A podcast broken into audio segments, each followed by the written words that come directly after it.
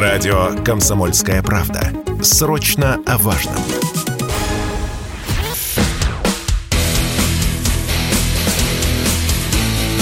Программа с непримиримой позицией. Утренний Мордан. Всем здравствуйте! В эфире радио «Комсомольская правда». Я Сергей Мордат. Трансляция на Ютубе началась. Трансляция ВКонтакте. Трансляция в Яндекс.Дзен.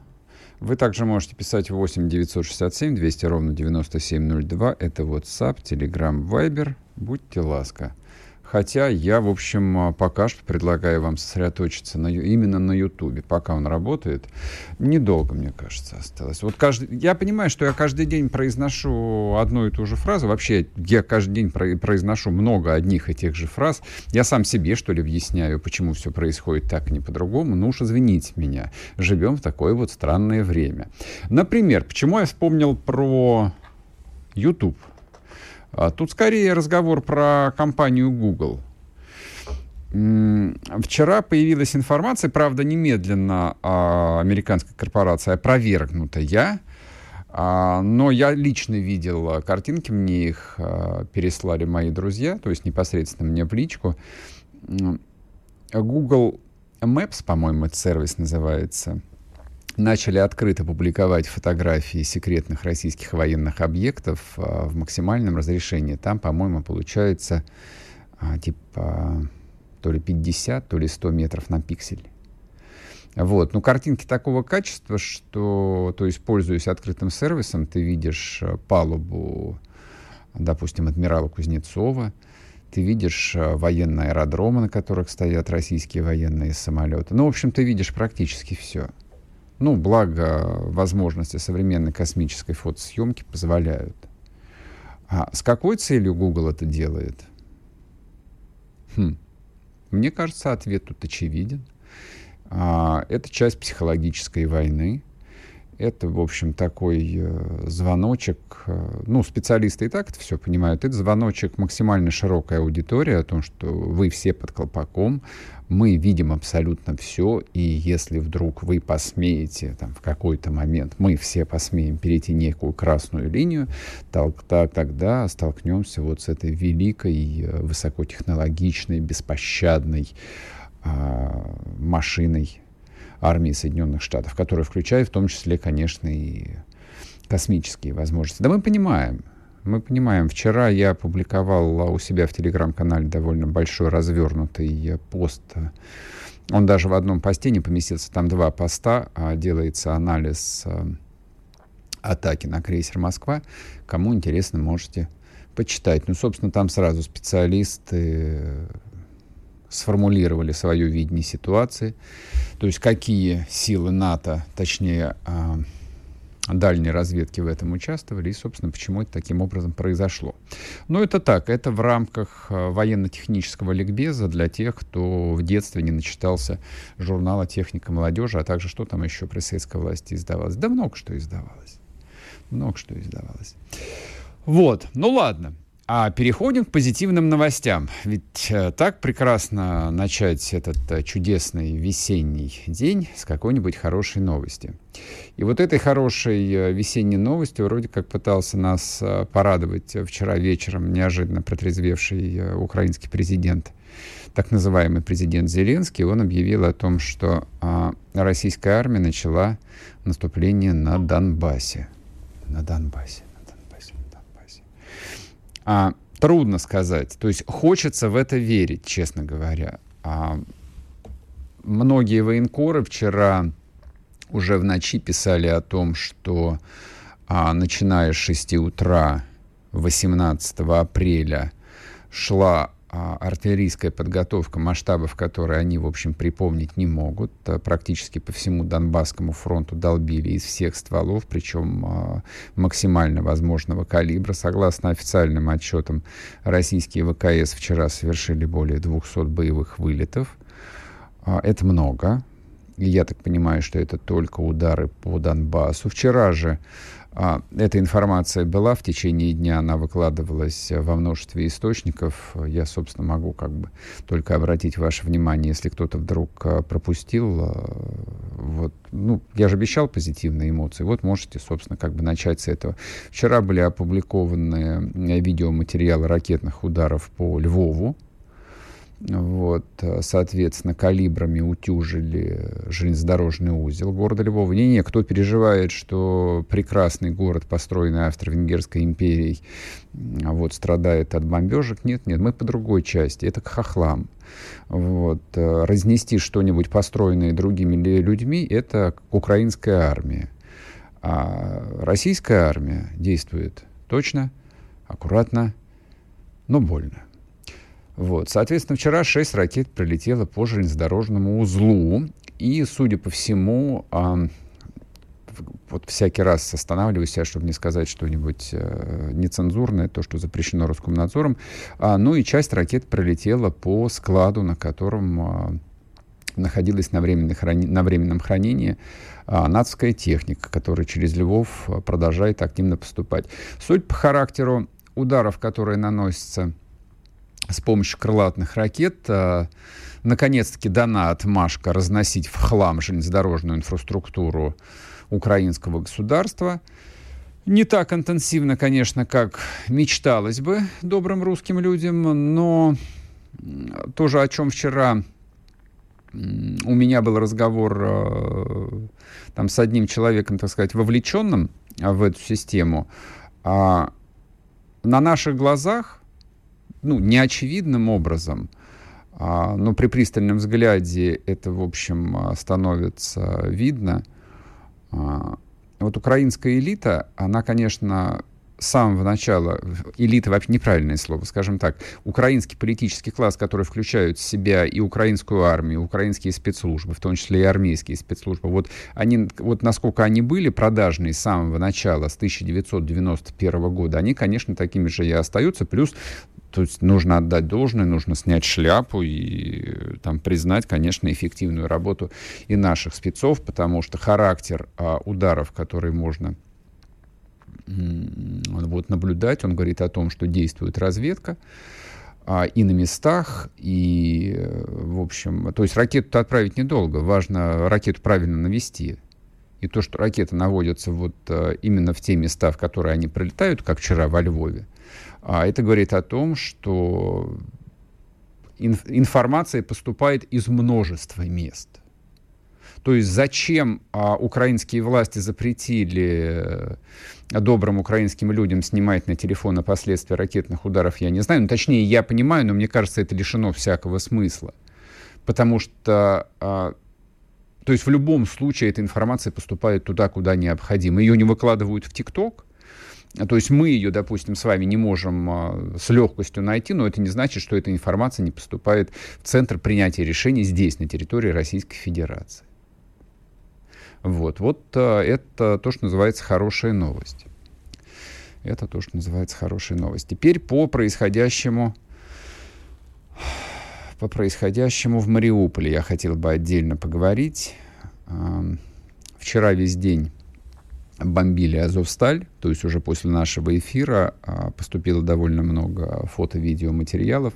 Вот, то есть по заводу работают а, там, видимо, какими-то очень-очень тяжелыми изделиями. То есть вот если вчера разговор шел о бомбах ФАП-3000, это трехтонные, а к вечеру поступила информация о том, что загружают на тяжелые бомбардировщики и ФАП-5000. Есть и такие изделия. Вот, то есть как работает пятитонная бомба, я вот даже, даже теоретически не могу представить. Вот, вот что там должно оставаться после удара а, такой авиабомбой, не знаю, не знаю. А, ну, соответственно, удары очевидным образом эффективны, потому что северная часть э, промзоны Азовстали вчера уже зачищалась э, российским спецназом, тоже видеоматериалы в сети были выложены. Гигантская территория. Вот когда вы слышите фразу там северная часть промзоны Азовстали, оно не должно вводить в заблуждение. Никто не должен думать, что вот еще буквально один шаг и все закончится. Азовсталь — это город в городе.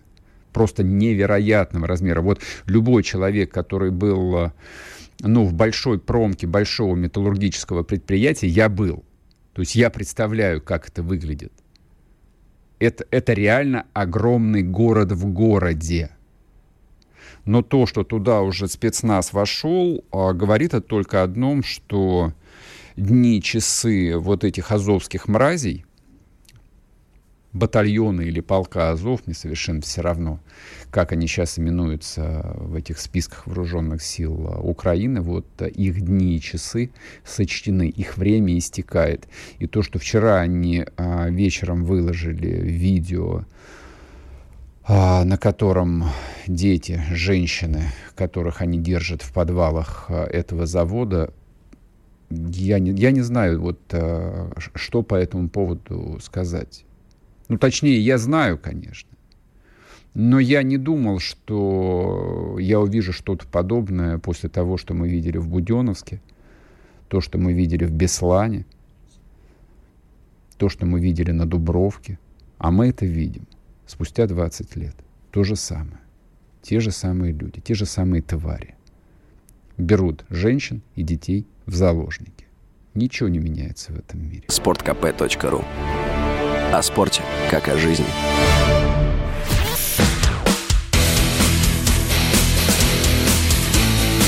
Программа с непримиримой позицией. Утренний Мордан. И снова здравствуйте, и снова в эфире Сергей Мордан, радио «Комсомольская правда», YouTube-канал «Мордан Эфир» и телеграм-канал «Мордан». Так, продолжаем, соответственно, наш эфир хороших новостей.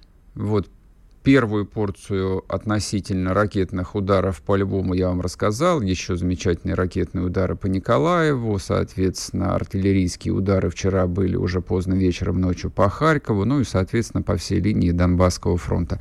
А сейчас с нами на связи Александр Кот, специальный корреспондент «Комсомольской правды». Саш, привет. Да, доброе утро. А у тебя есть хорошие новости для наших слушателей и зрителей? Ну, слушай, смотря что нас ожидает, э, вот, э, то, то, те новости, которые озвучивает Генштаб Вооруженных сил Украины о том, что э, наступление российских войск началось началось по всей линии фронта, я подтвердить не могу просто потому, что я не могу обозреть линию фронта. А вот что находится сказать, там, где ты находишься, как, как стрельба? участках, а там, где я нахожусь, ну, э, у нас э, вторые сутки, то есть это не сегодня ночью началось, mm-hmm. э, вторые сутки у нас э, такая очень активно работает артиллерия, причем она работает в обе стороны.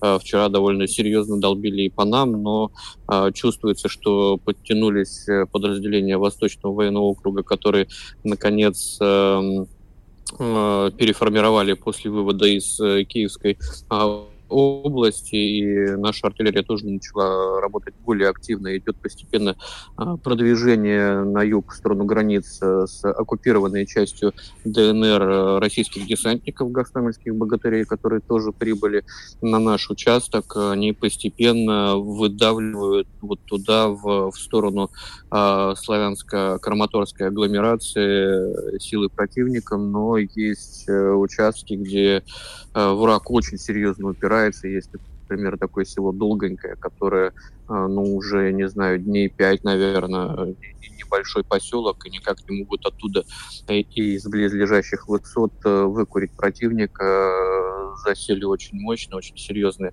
укрепления, а дальше они будут только еще серьезнее, поэтому, ну, даже если сегодня и началось наступление по всей линии фронта, ну, было бы так несколько иллюзорно верить в скорую, скорое взятие там, Славянска, Краматорска, Константиновки, Дружковки. Это все будет очень э, тяжелые бои с, э, видимо, блокадами городов, потому что э, их в лоб это терять очень много людей. Mm-hmm. Должен, должны люди помнить опыт 2014 года, когда э, ту же Семеновку под Славянском украинские войска так, так не смогли взять, а теперь это предстоит делать там. Саша, скажи, пожалуйста, ну а чем объяснить э, вот эту вот э, многословие и торопливость, так сказать, э, украинских спикеров? Вот. Они с какой целью каждый божий день анонсируют это начало этого наступления? То есть ты, ты, ты, ты в этом видишь какую-то логику быть, или нет? Может быть, они рассчитывают на какую-то реакцию своих западных кураторов, на какое-то очередное политическое давление на Российскую Федерацию. Сложно залезть в голову mm-hmm. человека, который Э, ночью снимает э, видеоролики, выкладывая их в соцсети, а с утра удаляет. И на этих роликах э, самые внимательные зрители находят что-то похожее на дорожку от кокаина на столе. Вот, поэтому Я сделал, кстати, другое предположение. У, у меня возникло ощущение, что он перед этим принял ну, где-то вот от 500 до 700 грамм. То есть даже если ему наркотиков не дают, то, в общем, тяжелый ну, алкоголь имеет место. Может быть, и смешал. Слушай, а, очень много а, последние 2-3 дня появлялась информации об украинских пленных, и у тебя в репортаже э, там этого много было вот по поводу этой группы, я даже не знаю, как их назвать, угу. которые а, били и по нашим танкам, и по вертолетам. Вот мы с тобой как бы заочную такую не дискуссию, а диалог вели в Телеграме. Для слушателей угу. давай э, объясним логику. Вот э, как ты ее видишь, как военные говорят? Ну, смотри, мне, мне, мне честно говоря, ну, так, не, не, несколько коробит э, размышления людей гражданских в тылу о том, что с пленными надо быстро и жестоко расправляться, не оставляя их в живых. Ну, во-первых, давайте... Э, там, оставим право поступать так, как хотят с этими пленными тем людям, которые в бою их добывают. Mm-hmm. Все-таки, mm-hmm. ну, тут мне говорят, что это терпельство, инфантильность. Ну, давайте, вы же не считаете этих людей, разведчиков, инфантильными терпилами. Поэтому пусть они решают, mm-hmm. как поступать с, с пленными. Я бы, вот, находясь рядом, не рискнул бы влиять на это решение. Во-вторых, никто не отменял э, симметричных обменов. А это обмены могут быть как 50 на 50 человек, так и специалисты на специалистов специалиста. Никто, допустим, летчика на простого а, солдатика менять не будет. Mm-hmm. Никто турщика на простого а, там хлебореза, который на отставшей кухне попал в плен, менять не будет. Поэтому нам нужен и такой обменный mm-hmm. фонд. Ну, я не знаю, в-третьих, э, ну, если есть желание, то можно пойти в любой в городе, есть э, пункт набора на контрактную службу, можно пойти на этот пункт, заключить контракт на 3-6 месяцев э, дать согласие на э, э, выполнение задач за рубежом, приехать сюда, пойти в разведку, взять пленными и поступить так, как заблагорассудится. Угу. Вот. Ну, в-четвертых, наверное, должна быть какая-то мораль, но, честно говоря, у меня никакого сочувствия к украинским пленным нет, поэтому вот пункты 1, 2, 3. А что касается информации о попавших в плен а, наемниках, тоже вот это обсуждается уже несколько дней в сети и в комментариях постоянно пишут, то есть заявления же делались на самом а, высшем уровне о том, что они не попадают а, под Женевскую конвенцию, и, собственно, как бы почему же мы сами вот опровергаем свои слова. Вот, вот прокомментирую еще это отдельно, этот отдельный момент.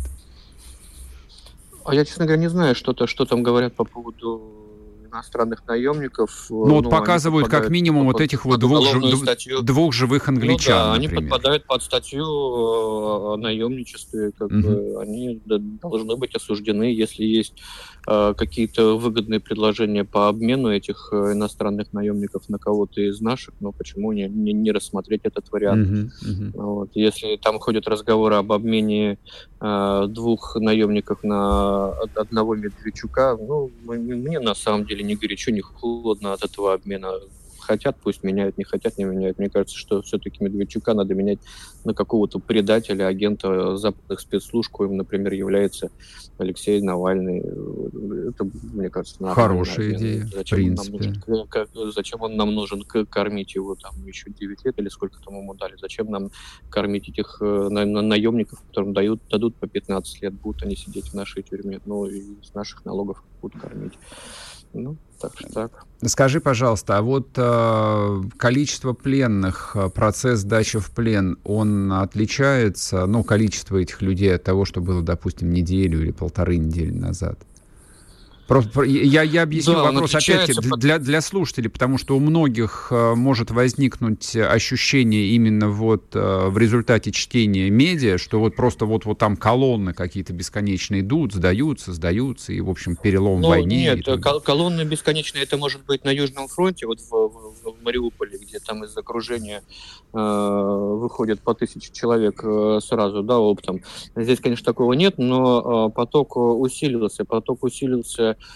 по двум причинам. Во-первых, э, пошли контактные бои стрелковые, да, угу. то есть если раньше работала только артиллерия и а, украинцы откатывались, сейчас, э, ну, начинается зеленка, они остаются э, в лесах, и по лесам, значит, ходят наши, наши разведчики, наши силы специальных операций и отлавливают, ну, кого отлавливают, кого уничтожают. Там вот та же группа, которую, которую я писал, это было 8 человек, спецотряд, из них четверо были уничтожены, четверо взяты в плен. Угу. А, вот, и вот в результате контактных боев э, пошел такой поток пленных за последние а, там дня 4 это порядка 15, наверное, человек пленных.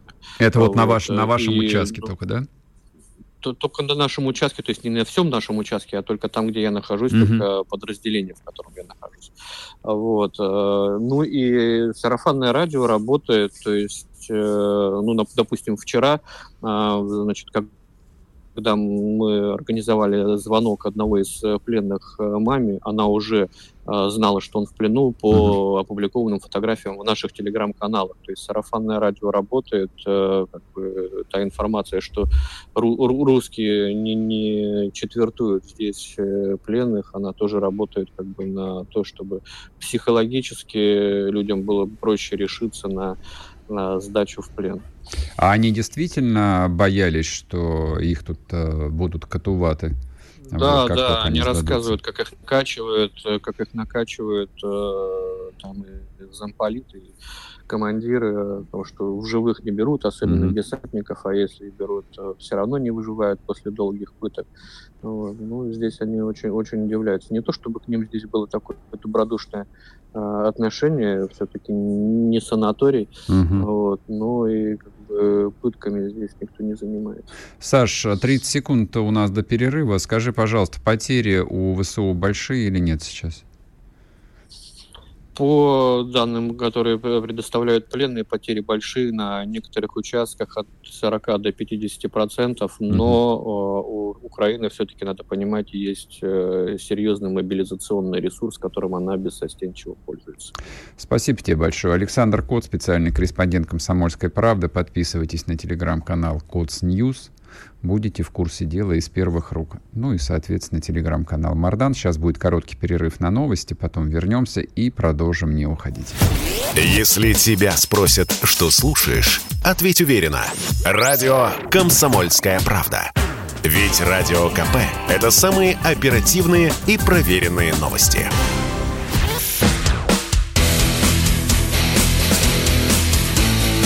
Программа с непримиримой позицией. Утренний Мордан. И снова здравствуйте, и снова в эфире Сергей Мордан, радио «Комсомольская правда», трансляция на YouTube-канале «Мордан Эфир», пока нас не забанили, еще пользуйтесь, а также телеграм-канал «Мордан». К нам присоединяется Борис Рожин, эксперт Центра военно-политической журналистики, автор телеграм-канала «Колонель Кассат». Рекомендую, подписывайтесь, если вдруг вы этого еще не сделали, в чем я сильно сомневаюсь. Борис, приветствую. А, вот а, я в первой части уже задавал вопрос Александру Коцу. А, попробую задать еще и вам в том же самом виде. Почему а, украинцы рапортуют о начале русского наступления на Донбассе, при этом нет ни официальных заявлений ни от российского Минобороны, ни, в общем, как бы с места, где наши коллеги находятся, тоже, в общем, а, как бы никаких драматических пока что новостей нету. Да, как бы мощная артподготовка, ну, артподготовка. Есть у вас какая-то версия ну, опять же, сама логика военных действий, она не подразумевает, что, допустим, по каждому активному наступательному движению должно быть какое-то официальное заявление. То есть они могут осуществляться просто по факту. То есть нигде не написано, что должен выходить, допустим, Герасимов или хотя бы Коношенков и говорить, вот мы сегодня начали какое-то наступление. Этого никто не тринул, ну, это не обязательное действие. То есть ну, можно судить просто по факту. То есть пока мы видим интенсивность артиллерийских ракетных э, обстрелов, она возрастает. То есть э, есть определенное движение в районе Кременной, это район Рубежного, Лисичанска, Северодонецка, и какие-то подвижки в Запорожской области. Но опять же, они даже, вот эти подвижки идут скорее по заявлениям с украинской стороны. Mm-hmm, То есть mm-hmm. Российское Министерство обороны это никак не комментировало. Возможно, сегодня вот будет утренний брифинг, там что-то скажут, но скорее, опять же, будет все достаточно рутинно, как мне представляется. То есть, э, то если рассматривать это усиление работы артиллерии, авиации как некую подготовку, ну, такая подготовка, она может идти, допустим, и не один день, а два, три. То есть сначала идет прослабление войск противника, и только потом уже войска начинают действовать в наступательном ключе, тем более даже сейчас, ну, как бы СМИ сообщают, что вот э, под Изюмом, допустим, э, опять же, это наши войска там пытаются продвигаться к Славянску. Mm-hmm. То есть, э, но это что это было, в принципе, и до, и неделю назад, там боевые действия шли, то есть там противника потихоньку теснили. То есть, э, опять же, э, Генштаб никому не раскрывает сроки начала наступления, цели, то есть, потому что даже из того же Изюма там есть аж три направления, куда можно развивать наступление. Поэтому, естественно, никто не будет давать противнику открытые, показывать противнику открытые карты, говорить, вот мы сейчас пойдем сюда, вот, в какие-то сроки, и к каким-то датам собираемся что-то там занять. Такого, конечно, никто не скажет. А, э, э, Борис, вот с вашей точки зрения, а, ну, по крайней мере, вот в житейском а, плане, там, среди обывателей, эта тема дат, она никуда не уходит. А, потому что вот даже в моем кругу действительно взрослые там а, серьезные люди историю хорошо знающие действительно вот, вот на голубом глазу обсуждают, а наступление до Пасхи начнется или нет, ведь на Пасху уж придется его прервать, а что вот к 9 мая мы должны э, там кровь из носу добиться каких-то результатов или нет. Вообще есть ли хоть какие-то основания а, ну, становиться заложником даты цифр, как Высоцкий говорил, или все это, в общем, пустое и бессмысленное в 21 21 веке? Э, ну, как в любой войне, то есть э, ставить там, э, ну, сама дата, ну, может играть какое-то символическое значение, но ставить боевые задачи вот именно, что э, по-любому взять что-то какой-то дате, это сомнительная достаточно идея. Mm-hmm. И обращаю, обращаю внимание, что взять что-то к дате, в основном это исходит из э, украинских источников, что вот якобы Путин хочет там в Пасхе что-то взять. Путин хочет как дню победы хочет взять. То есть они как mm-hmm. бы это раздувают, говорят, а я думаю, когда ничего, ну, что-то не происходит, говорят, ну вот видите, это вот мы-то героически сопротивлялись. А, мы сорвали их это, русские планы коварные. Ну, как бы достаточно такая примитивная двухходовочка в информационной войне.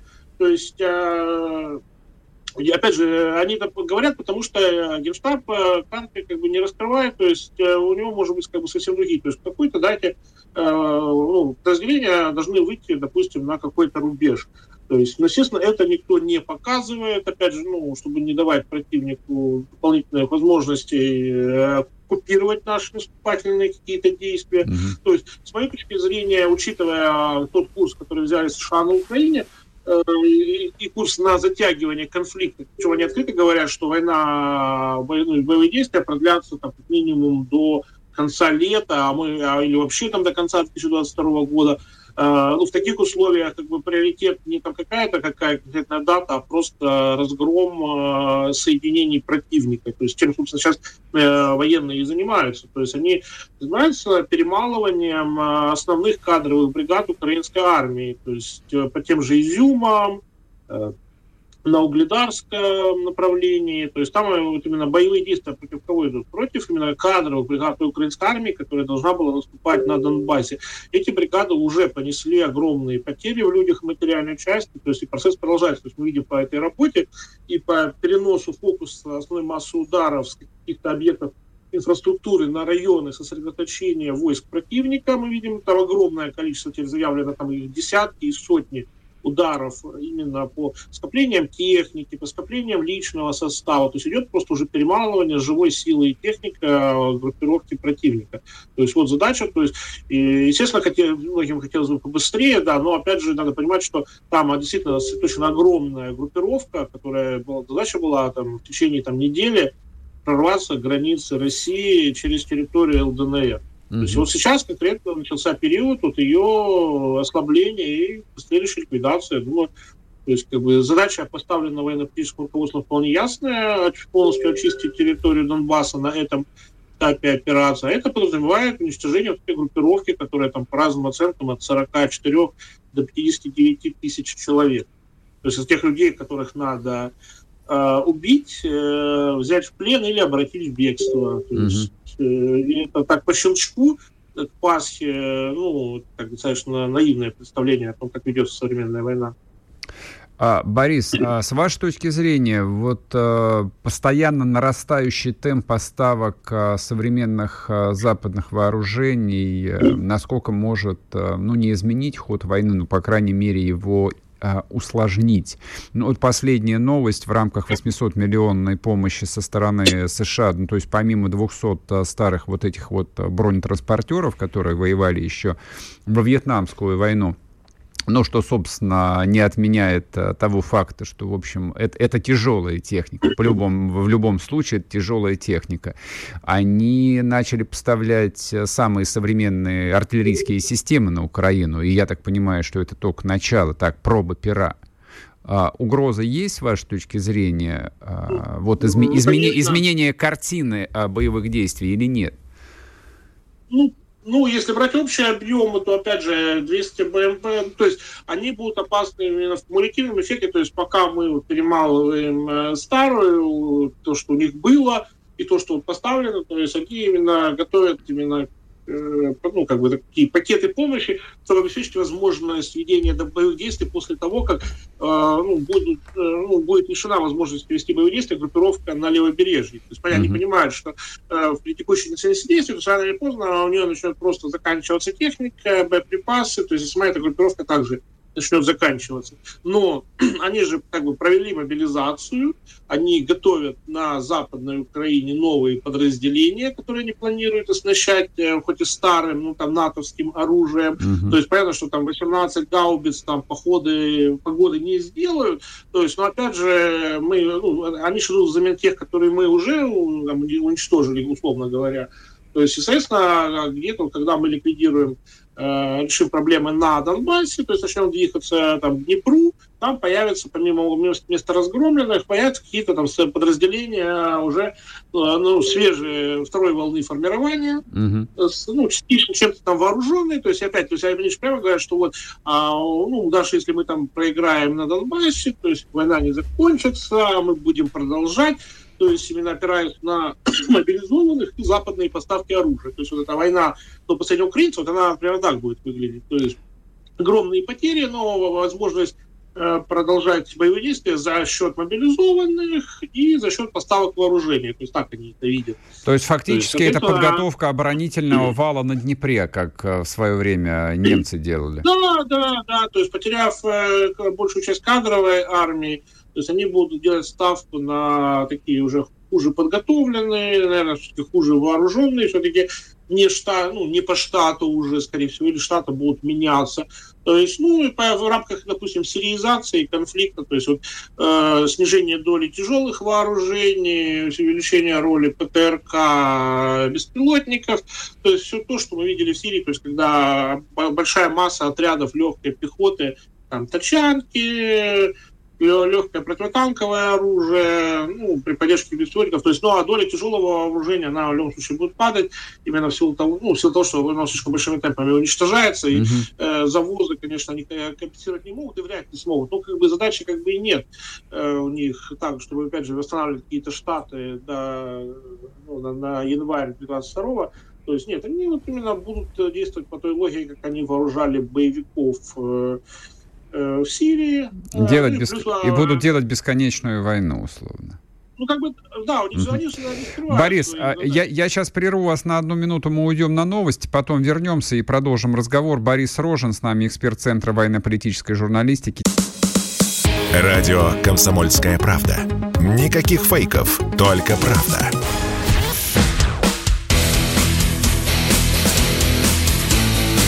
Программа с непримиримой позицией.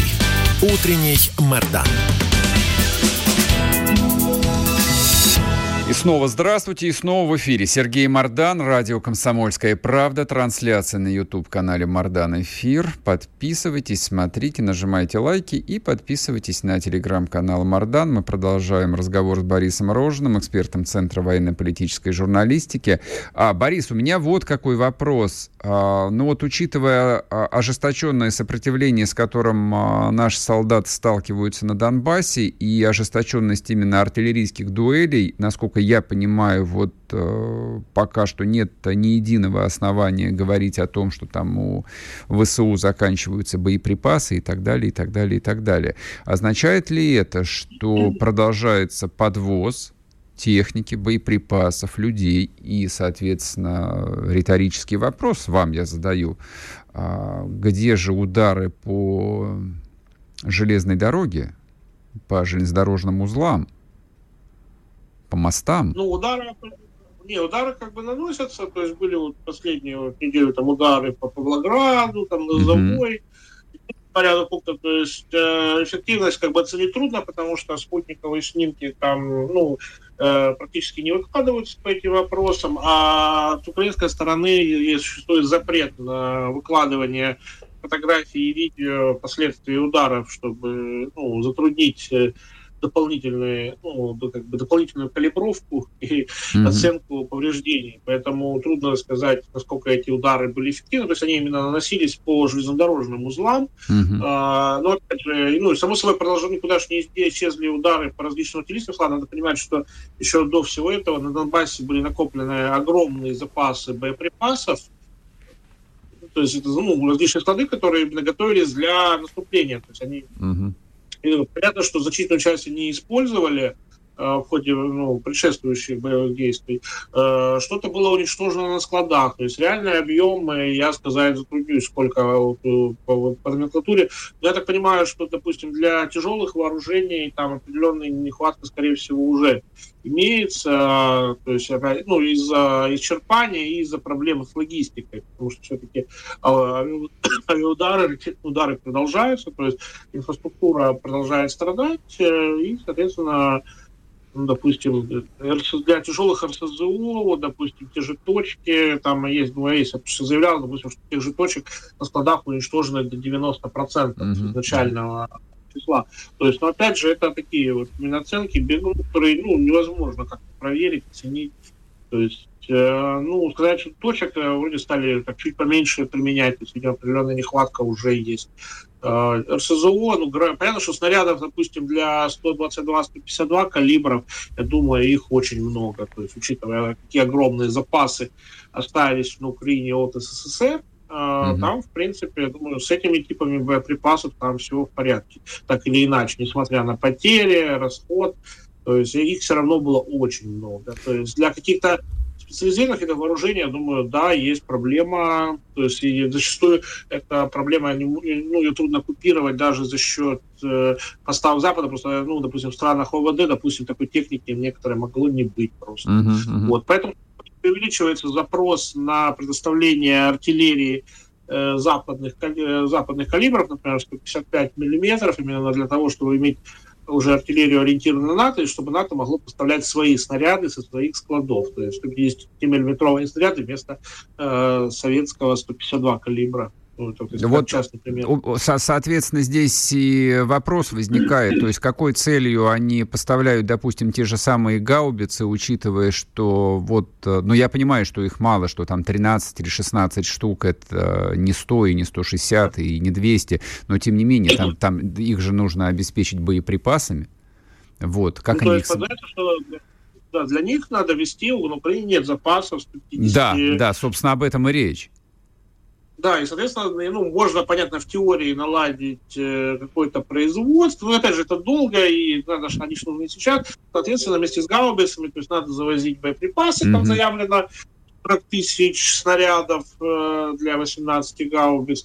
Вот. И плюс э, подразумевается, что где-то потом надо завозить еще снаряды. Потому что ну, снаряды имеют свойство заканчиваться, плюс боевые потери – вот, поэтому нужно налаживать. То есть понятно, что у американцев они есть на складах.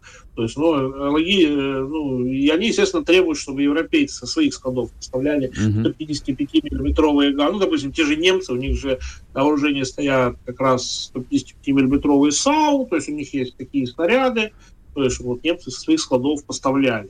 То есть, или, ну, или ряд других стран, которых калибр именно 150. Тоже, кстати, Турции, тоже вот 155-миллиметровые САУ Фертина. То есть, возможно, вопрос будет решаться через Турцию. То есть, ну, э, есть там различные сложности с логистикой, но понятное дело, что если они будут и дальше наращивать э, поставки именно такой артиллерии, то есть им придется решать вопрос поставки большого количества боеприпасов, то есть, э, ну, это либо эшелоны, но, опять же, с риском ударов э, по каким-то железнодорожным узлам, э, либо же ну, какое-то более мелкое ну, рассредоточение сил, чтобы сделать такие цели менее ну, интересными для калибров. То есть, ну, ты же не будешь стрелять там по каждому, ну, допустим, там, ну, грубо говоря, несколько фур со снарядами mm-hmm. едет, да, то есть э, там калибр стоит дороже, чем все эти этим эти фуры со снарядами. Ну, вот. А, тем не менее, то есть они будут, скорее всего, делать ставку на рассредоточенные поставки, причем не обязательно железнодорожным транспортом,